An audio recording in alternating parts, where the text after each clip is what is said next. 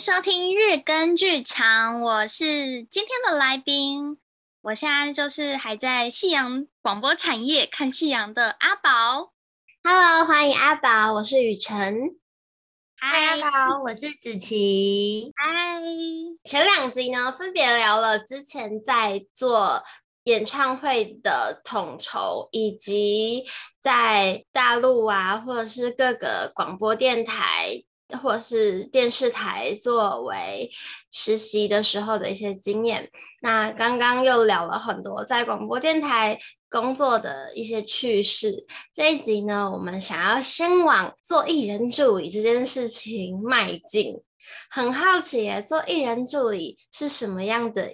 一个工作内容，其实我不是很确定，因为我好像可以想象的是经纪要做什么，但是我不知道助理的工作范畴是什么。助理其实就是帮助一个艺人去执行他的工作，因为经纪人可能是比较像是控制，呃，control 整件的事情，包含整个时间啊，要不要接什么工作啊，那要怎么谈那个酬劳之类的。那助理的话，完全没有这些权利。但是助理可能要做的事情，就是让已经成立的工作怎么样完美的去执行。例如说，交通几点的班次，要不要坐客运，还是火车，还是高铁？那要吃什么？要去跑腿，要去买。艺人的包包太重的话，帮忙背，帮忙拍照等等，就是很像很多那种商业的活动啊，你可能都会看到一个艺人旁边跟一个小跟班，然后帮忙背着很重的包包，也许就是助理，对。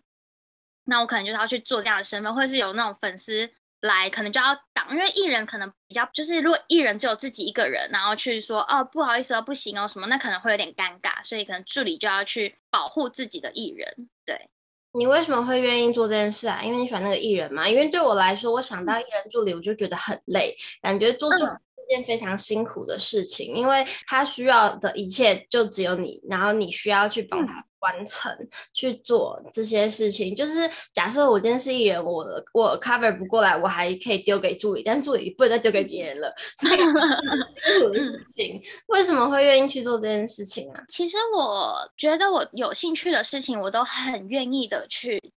尝试跟接触，然后那时候我是在大学，是刚好我有因为算是打工，然后跟这位艺人有接触到，他就发现我周末哎有空的话，那要可不可以当他的助理？这样，他是他直接的问我，就是私人的助理。其实他的工作性质我还蛮有兴趣，因为我像我就说我从小的梦想是当主持人。其他蛮多工作就会做主持的工作。其实我有某一部分算是我很想要接近这一个工作这个行业，或者是观察他，哎，怎么可以成为现在他这样子的一个身份？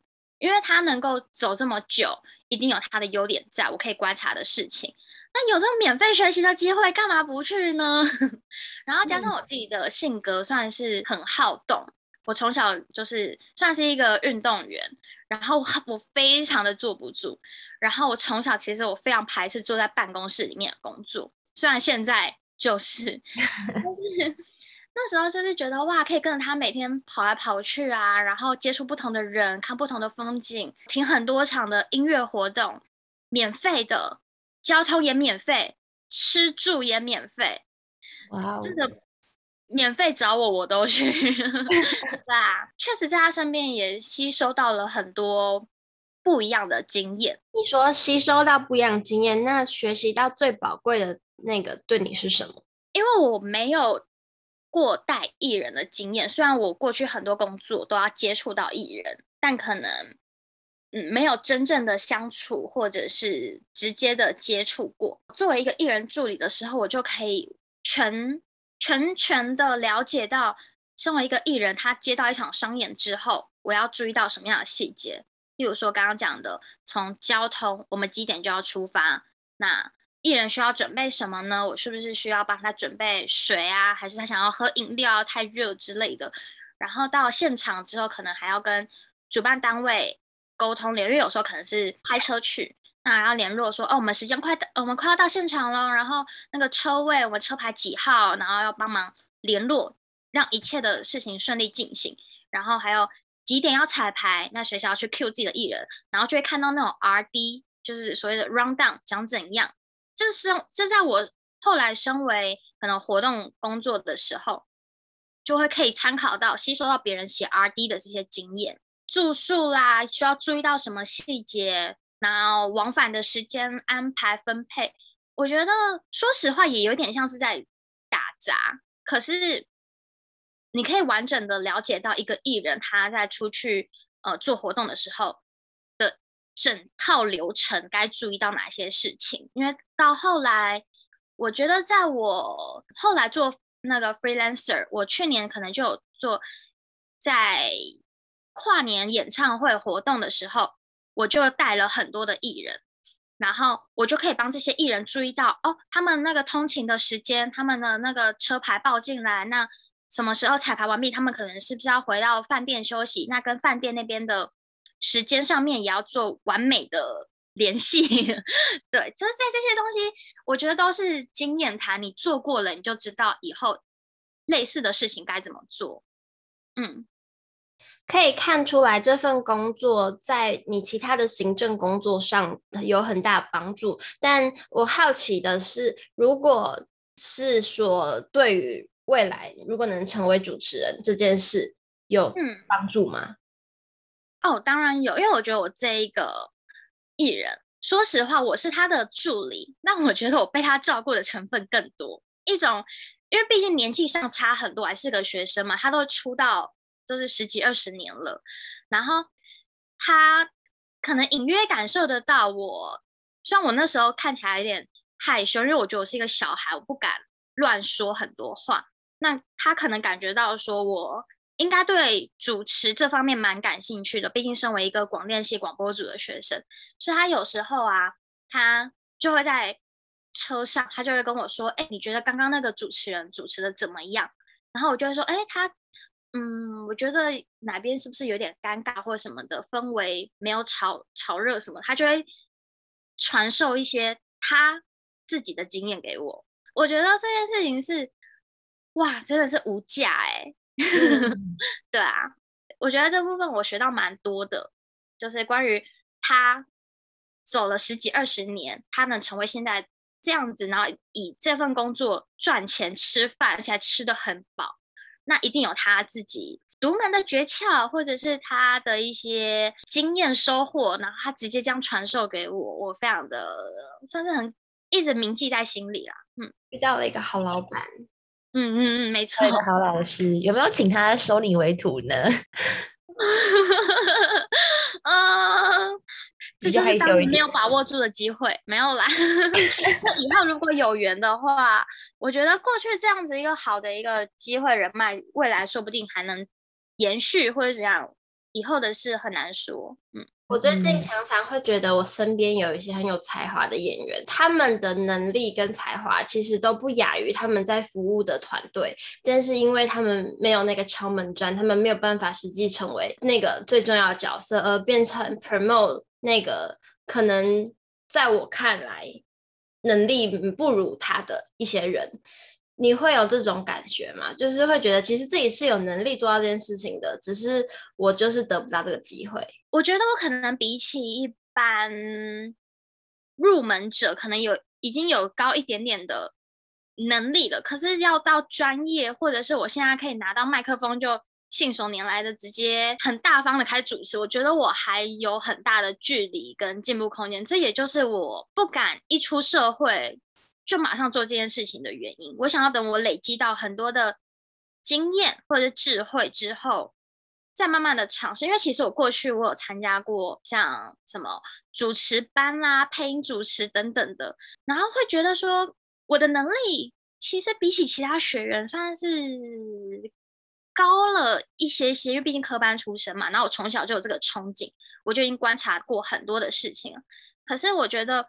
要当一个好的主持人，他一定要有很多的，呃，人生哲学跟经验，他才能成为一个好的主持人。如果只是 Q 流程的话，那随便一个人新的新生代崛起，或者是一个颜值更高、更漂亮、声音更甜的人，随时都会取代你。对，那这是我觉得在现阶段，我还不想要成为一个在素食文化当中马上就被取代的人。我想要先累积多一点东西，不管是人脉也好。经验值也好，或是在成长过程当中的谈吐，我觉得我还有很大的进步空间。嗯。听到很多主持人平常都会看很多很多的书，让他们能够有足够的知识量，在不管面对不一样的人，都可以有很好的应答和跟他们问出应该要，而且相对来说比较准确跟好的问题。你平常也会告诉自己要看书吗？还是对你来说有其他准备的方式？哦，其实我从小不爱看书，对，但是我自己是觉得，除了看书以外，可能在网络上多收集一些资讯，因为现在很多很厉害的社群经营者，他们可能会分享那种什么电影当中的金句啦，或者是一些社会实施一些呃很好的。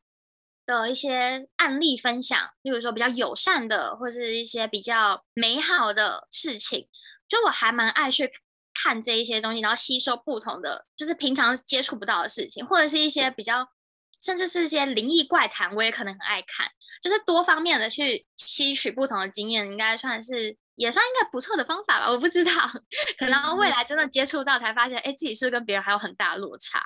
那之后还会有想要做什么样的事情，或是什么样的职业去当做跳板，达到自己的梦想吗？嗯嗯，其实我现在也没有到很肯定说未来是不是一定要当回到我本来的梦想，因为这件事情虽然还是一个小小的种子，但是我还是有很多很想做的事情，因为人生就一次嘛，然后你的青春也就一次，你要在很多的选择当中，用你的青春去选择。某一件或某两件事情，已经算是真的是很难抉择。我又天秤座，那我现在会觉得还想要再去尝试的事情，我很想要真正进到一家唱片公司，然后可能去企划一张专辑，或者是当艺人经纪，因为我很喜欢控制别人。真的，我过去我做过很多工作，都是在大学时期嘛，然后我就是把我的每一个时间分配的很精准，比如说早上上课。中午十二点下一下课去超商买个吃的，然后下午一点到某一间公司，然后开始处理什么什么什么事情，例如说演唱会公司，然后去跳舞处理处理处理处理到三四点四五点，然后呢六点马上要到电台上班，上到十一点，就是我也是一个很精准要把每件事情的时间安排的，就是妥妥当当，所以我很也很喜欢控制别人。我在想，如果 身为一个艺人经纪的话。我要在最短的时间内，怎么样把我的艺人做到该有的样子？这我觉得蛮有趣的，不排除想要尝试看看。嗯，感觉是一份非常有挑战性，但是又很有趣的一个职业，也非常适合你。嗯，不过就是可能再多多看看，然后探索这样子。排的这么满的话，会有时间休做休闲娱乐的活动吗？还是你就是觉得工作就是我热爱，我没有特别其他 兴趣嗜好 之类？嗯，嗜好也有，但我觉得我做的工作已经蛮接近，就是我的兴趣发展出来的。因为我从以前我就算是一个追星族吧，现在比较。没有那么狂热了，但是我觉得听音乐，还有就是娱乐圈的事情，还算是我很有兴趣的事情。那把工作排得这么满，真的是逼死自己。就像我刚刚所说，可能大学就是只有四年，那我在四年之内想要什么都尝试的话，我很难去抉择。那我就干脆抉择我自己的时间，所以把每件事情都排进来。然后尽我最大的可能去完成好每一件事情。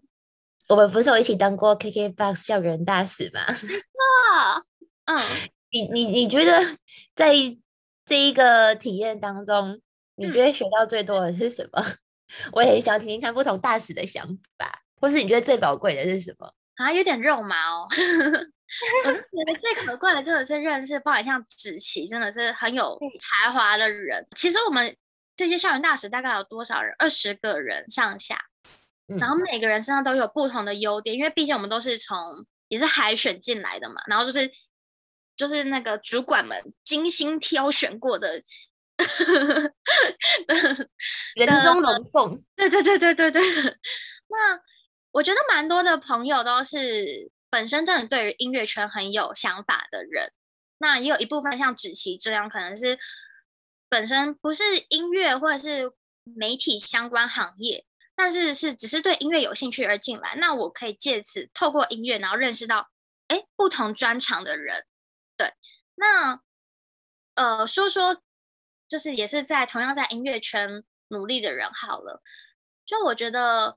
那个时候，因为我们二十几个人都是相同的年纪，然后一起成长，一起聊音乐，真的就有点像朋友。这个东西是我觉得，嗯、出了社会还是很有用的东西，因为我们从同一个同一个起点一起努力，一起往上，所以那个是真正的朋友。那个是我觉得现在出了社会之后，在职场上面，你很难直接的掏心掏肺。认识的那种朋友，你懂吗？就是呢，同事之间你还是需要保留一些什么，你不能完完全全的去，对，哦，好心酸哦。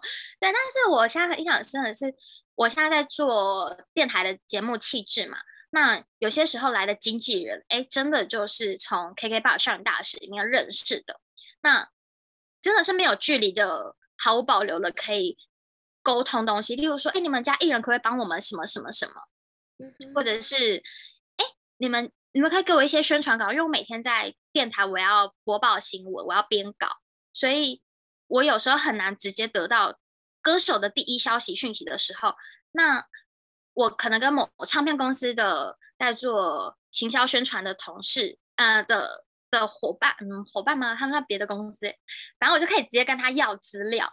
然后他也毫无保留的可以给我，我也毫不保留的偷偷的就就是一直播报他们家艺人的 新闻。但我觉得这些东西是蛮可贵的友情，一起在这个产业当中一起成长，真的好感动哦！真的是超级怀念我们那时候的生活。对呀，很热血，真的很嗨。然后每次我们聚集在一起都很吵。对，嗯、而且公司真的是对我们很好。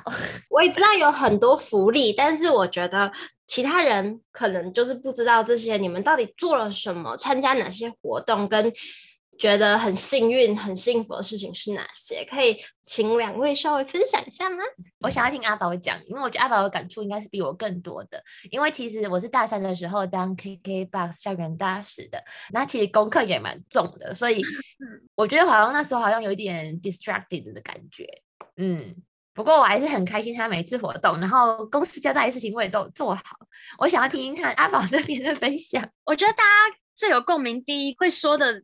福利就是去公司都有免费的零食，一整个自动贩卖机，然后有饮料、糖果、饼干、泡面、零食，各式各样。你只要投一块钱进去，就可以随便你按。然后那一块钱还是就放在自动贩卖机下面自己取用。大活动公司都会准备超棒的自助餐，然后甚至还有请是调酒的吗？还是调？就是好像也是调饮料的，对对，他很用心的在一些饮食上面做一些规划，然后去满足我们的味蕾。对，还带我们去打漆弹。哎，对耶，就见面礼。嗯，我就觉得说，当大使这个不是一件盈利的事情，就是公司是真的很想要让我们从中学到东西。那在有行有余力之下，然后才帮音乐呃公司做一点点宣传这样子。那我也觉得这样子是一个没有压力，然后又可以跟公司跟朋友之间建立很好的一个友谊的一个桥梁。嗯，而且重点是还可以。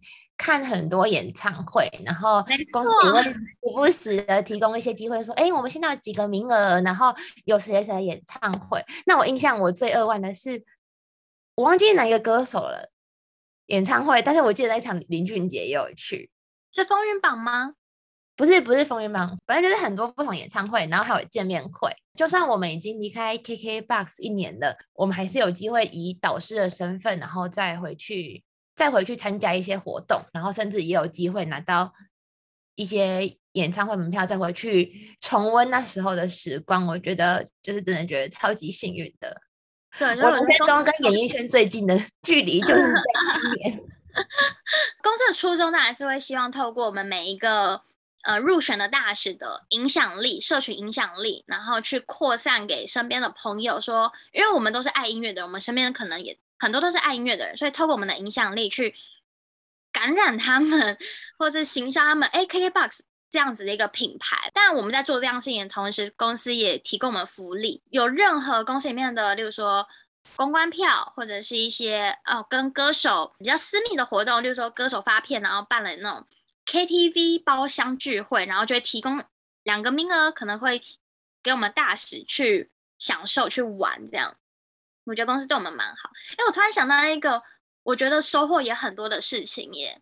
在别人眼里可能会是压力，可是对我而言也是一种收获。就是我们大使有一个任务是要去谈一些活动赞，对，别人找我们谈活动赞助，那我们可能会提供他们一些 KKBOX 的赞助品，这样。那我们的身份就有点像是跟学生活动啊之间的桥梁。因为公司可以不用一次要面对这么多的学生活动，但是学生活动又会觉得说，我们是办舞会、办音乐会、办演唱会，我们就是想要找音乐的公司，那我们就是那个桥梁。在那段期间，我蛮热血于接洽这件事情。虽然你要说直接的利益当然是没有，可是我觉得在做这件事情的时候，很多不同的学生活动会丢他们的企划书嘛，因为他想跟你拉赞，他就会丢他们的活动企划，例如说。什么什么校园演唱会？那活动宗旨是什么？那活动流程是什么？几月几号办在哪里？那在这当中会做什么样的行销宣传规划、社群线上线下之类的？他们会有他们的那个赞助的那个集聚表，就是比如说赞助我们多少钱可以得到什么样的行销曝光宣传，多少钱可以什么什么什么之类的。那个接收的人，我就可以收到不同的活动、不同的学生活动的企划书。然后综合起来，然后发现说，嗯，这个活动它的优势在哪里，缺点在哪里？那这个活动优势在哪，缺点在哪？诶，为什么我会特别想要赞助这一个活动？因为它的企划说哪里哪里很吸引我。然后我到自己到大四毕业的时候，然后我们也有办我们世新广电的 Open Studio，它是在西门町的一个户外广播的活动。然后我们也会做一些摊位啦，也需要拉一些赞助什么什么。那换我写这个企划书的时候，我就可以。哎，这边抓一点优点，这边抓一点优点，啊，那个活动，哎，这个也不错，然后变成我的，所以我们好像在一两个月之内，我们拉到十多个赞助，太厉害了。就是我觉得很多事情 你在做的当下，你可能觉得哈，为什么好累哦？我干嘛要帮别人做这个？可是其实，在换一个角度思考的时候，你是可以吸收到很多的经验的，而且是一般人得不到的。我真的是把大使这个职业职位真的是做的淋漓尽致，就是要去观察哪些东西对你有用的，你就要去多学一点。我自己是这样的心态，感觉这个工作的福利，刚刚你们说的那个食物非常好。我还有 就是后来当 freelancer 应该就是没有什么福利制度，对不对？我做的 freelancer 比较像是演唱会接案，那福利的话。真的相对是少，你可能是就是自己要照顾好自己。可是我觉得当 freelancer，我很喜欢的一点是很自由。然后，例如说今天的工作在台南好了，那车票当然都是免费的嘛，可能实报实销。那去到台南，我就可以又可以住免费，住得很好，就可以直接的享受当地的一些美食啊，等等等之类的，或者在工作之余就跑出去吃甜点什么的。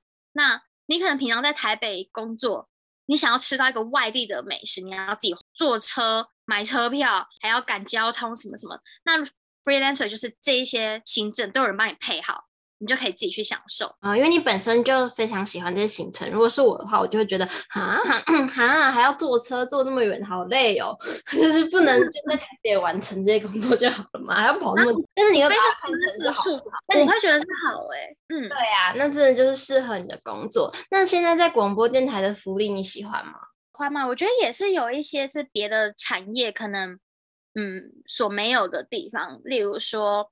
我们三天两头真的就是艺人不断的送食物，因为大家可能常常看到媒体在打卡说啊，恭喜谁谁谁结婚生小孩，然后就送一些什么小孩的满月的礼盒啊，或者是什么，或者结婚的喜饼啦，或者是嗯、歌手歌手的发片，然后他就会为了要做宣传，然后就会到处送饮料，比如说嗯、艺人来办公室啊，然后到每个人的座位一一的送饮料之类，就有这些。比较有趣的小福利，然后还有啊，常常可以听到免费的演唱会，就演唱会邀请，或者是我们在一些演唱会有优先购票权，就是在整个演唱会开卖之前，然后我们可以直接的买票，跟唱片公司买票，这算是我觉得别的产业比较没办法享受到的福利。我很喜欢这个可以免费演唱会又可以优先买票的，我也觉得像像我像我非常的爱看演唱会，我就觉得哎，刚好在这里。帮我省了很多买演唱会票的钱。到目前为止看，你觉得你大概省了多少？难以计算。我觉得应该有，应该会有快十万哦。不至于啦，我毕毕竟我身为一个那个小社畜，资历还没有那么深。嗯，不过因为我去过阿宝家一次，然后阿宝有一个资料夹，都是收集演唱会票券的。哦，就是阿宝真的是超级会追星的一个人。个人觉得超厉害的，也非常，我觉得这个要很有那意志力跟毅力。不过还有就是你狂热的爱，对你的偶像狂热的爱嘛。我觉得小时候很狂热没有错，真的可以用狂热形容。但现在的话是真的是享受音乐这件事情，但不会到狂热到说哦，哇明星，因为我们也是几乎天天都要见到一些艺人歌手，就是。也不能说习惯啦，就是他们毕竟也是人。我觉得我现在的身份，我真的是因为享受音乐，然后去欣赏一场演唱会，或者是真的很很 chill、很放松。对，一直坚持着热爱这件事情，才能在这个产业当中不会那么快的职业倦怠。嗯嗯，不过也是蛮幸福的啦，就是你现在在做的事情是跟你的兴趣是有蛮大一个关。关系的这样子，对。那最后阿宝要不要跟我们分享一下？你不是一个很喜欢的一个歌手吗？你说现在吗？对啊，你每次都会去听他演唱会，要不要说跟我们的听众朋友分享一下呢？我现在最爱的歌手是柯敏薰哦，就是她那个仙女，好害羞。对。其实我小时候是真的是追星族，我小时候很喜欢杨丞琳，然后到长大之后，因为那种那种追星文化，我比较有点算是没有那么热衷了。到今年长大之后，又在又刚好身处在这个产业，然后我觉得柯泯薰的音乐是真的是会净化心灵的那种。有时候感觉到一些心理纠结啊、拉拉扯啊，或者是很黑暗过不去的时候，然后我会一个人出出去走路，沿着捷运。的路线那样走走走，因为沿路都是那个人行道，然后就边听着他的音乐，然后一个人就可以思考着很多的事情，例如说这些黑暗总有一天会过去的吧之类的，就是这种比较自我对话的东西。那我觉得他的音乐是我真的是心灵疗愈，很想推荐给大家，有机会一定要去现场感受他的音乐魔力。那你最喜欢他哪一首呢？太难了吧！身为天秤座，你要我选择最喜欢，我过去一直非常喜欢的一首歌叫《形状》。它在不同的时候听会有不同的心情。例如说，现在的我就会思考说，我是一个什么样的形状的人？那我在这样的行业，我要为了别人喜欢的样子而成为那样子的形状吗？还是说我本身的形状是什么样子？就会思考很多事情。然后后面歌词可能就唱到说：“我我要的自由，自由的形状呢？”就在想象，对，真正的自由会是什么样的形状？然后我也很向往自由，因为像像疫情时代，好想出国。对，所以这首歌就是会在很多心灵被绑架、被困住的时候，会喜欢去听的歌。嗯。谢谢你分享了一首，而且还有一个很棒的创作者。我好好奇，如果是对你自己来说，自由的形状是什么样子，或是你对自由的想象会怎么样去定义它？很多种哎、欸，财富自由，好好现实哦。没有啦，其实我自己，因为我现在。从小时候一直追求的未来，都是未来想做什么样的工作，想要怎么样成为更高成就的我自己。可是另一方面，如果撇除工作的话，我还有一个小小的梦想，就我很希望在三十岁以前，然后存到足够的资金，我想要一个人出国打工度假，去享受不一样的生活。因为我有时候我就是坐不住嘛，非常的好动，然后人生就那么一次，就很想要什么都做，不管是工作也好，那在就是生活层面，我也很想去体验不同国家、不同文化的当地生活，所以我很想要出去打工度假，这是我 心中。炙热的梦想，为什么是三十岁？不是打工度假，也不需要花，不需要存太多钱，反正是去赚钱的，不是吗？哦，也是。可是三十岁是因为趁年轻嘛，然后很多国家好像有一些不同的年龄限制的规定。